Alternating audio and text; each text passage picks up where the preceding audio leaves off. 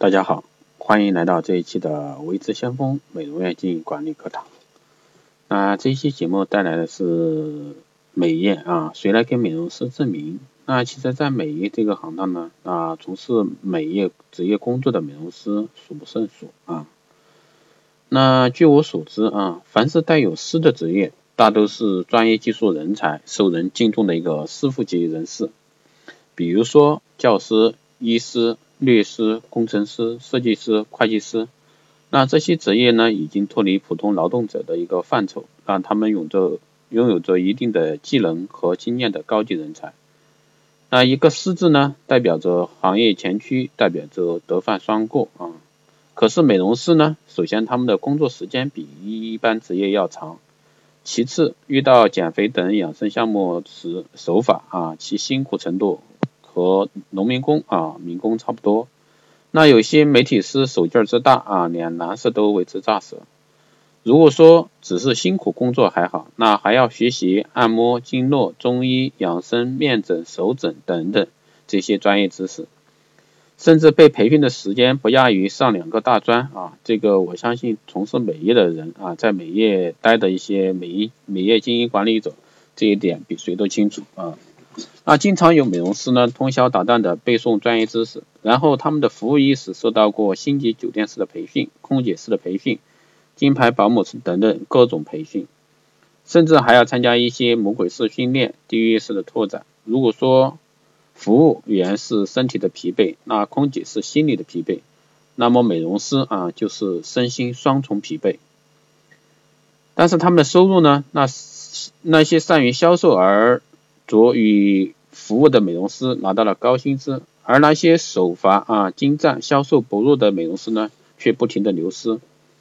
在很多时候，留住顾客的往往是那些用心为顾客服务的美容师，而偏偏他们的一个收入却是店里最少的。这确实啊，现在的美业是为业绩为上啊，技术方面反而会忽略甚至服务。记得美业刚刚开始那。起步那几年啊，很多的美容师过年回家都不敢告诉家人自己是美容师，唯恐呢被别人想象成特殊职业。那当人们听到工程师、设计师时呢，肃然起敬，而听到美容师却淡淡的一笑。不可知否啊，这是一个趋势的一个时代。那社会的变革和人们的一个认知呢，对一个行业起到很大的一个催化作用。而美容师在国外呢，那是相当高级、高尖。的一个服务行业的人才，那一般是能从事美容师的一个人士的话，他的一个学历是非常高的。美容师用自己的双手和智慧带给顾客啊，更多的是自信与快乐。那用自己的岗位支撑起一个人数一千多万的庞大产业链，在更多人群关注美业、走进美业的同时呢，也。请多关注啊，美容师这个职业，啊，他们的稳定呢才是行业的稳定，他们待遇提升才是整个行业待遇的提升，啊，他们的地地位的提升也是行业地位的提升。那现在呢，美业的销售额差不多已经超过啊 IT 行业，这也代表着美业的一个惊人潜力。当顾客体会到美容师也是技师职业的时候呢？那当应届毕业生带着羡慕的眼光应聘美容师的时候，啊，当政府为美美容师设定级别和职称的时候，相信美容师这个职业一定如同西方国家的牙医一样，成为人人都羡慕和仰慕的一个职业。